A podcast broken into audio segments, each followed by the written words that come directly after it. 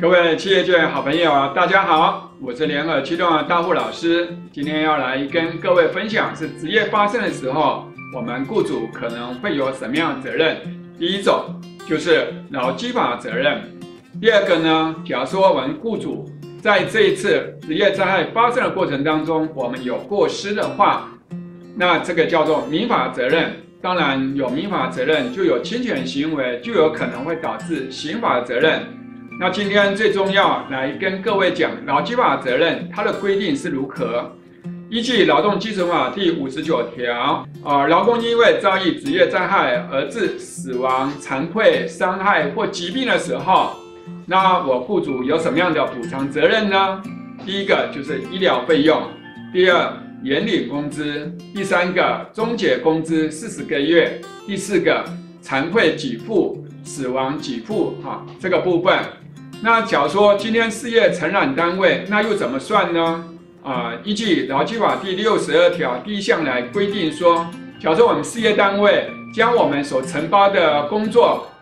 又再承包下去的话，哈，那有这种情况，在承揽的时候呢，承揽人或中间承揽人，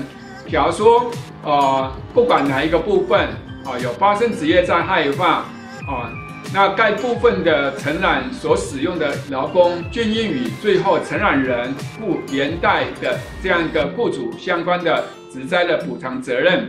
那至于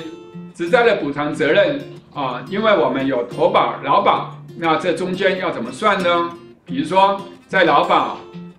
给付的这个部分，假设我们来举个例子，这个员工他原来领的薪水是四万块，可是劳保我们帮他投保三零。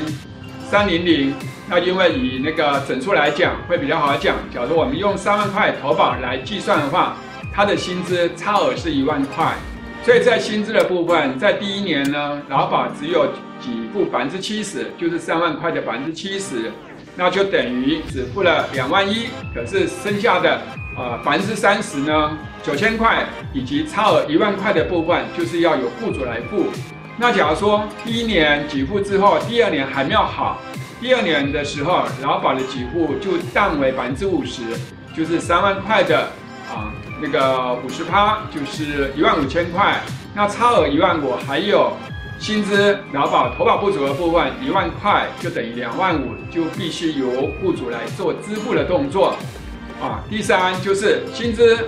呃补偿。假如说经过两年，他还没有达到失能啊、认残这样的一个情况呢，假如说我雇主打算要一次终结这样的一个薪资给付，那我一次要付四十个月，那这四十个月劳保局是不给付的，全部都是要由雇主来做支付。假如说他的薪水四万块，四十个月就等于一百六十万。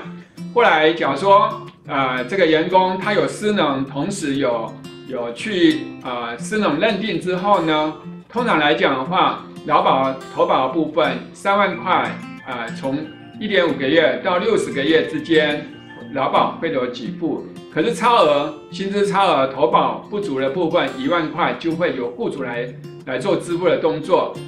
那假如说这个员工身故的话，那一样劳保投保的话，因为职灾就是四十加五。等于四十五个月乘以三万块，就一百三十五万，由劳保局来支付。另外超额一万块这个部分乘以四十五个月，就等于四十五万，必须由雇主来做支付的动作。所以呢，啊，劳保投保，假如说有以多报少，啊，发生职业灾害的时候，雇主要负担的责任是很大的哈。所以劳劳保投保。啊、呃，能够领多少投保多少，那是最正确的做法。以上您做对了吗？感谢您的呃欣赏，谢谢大家。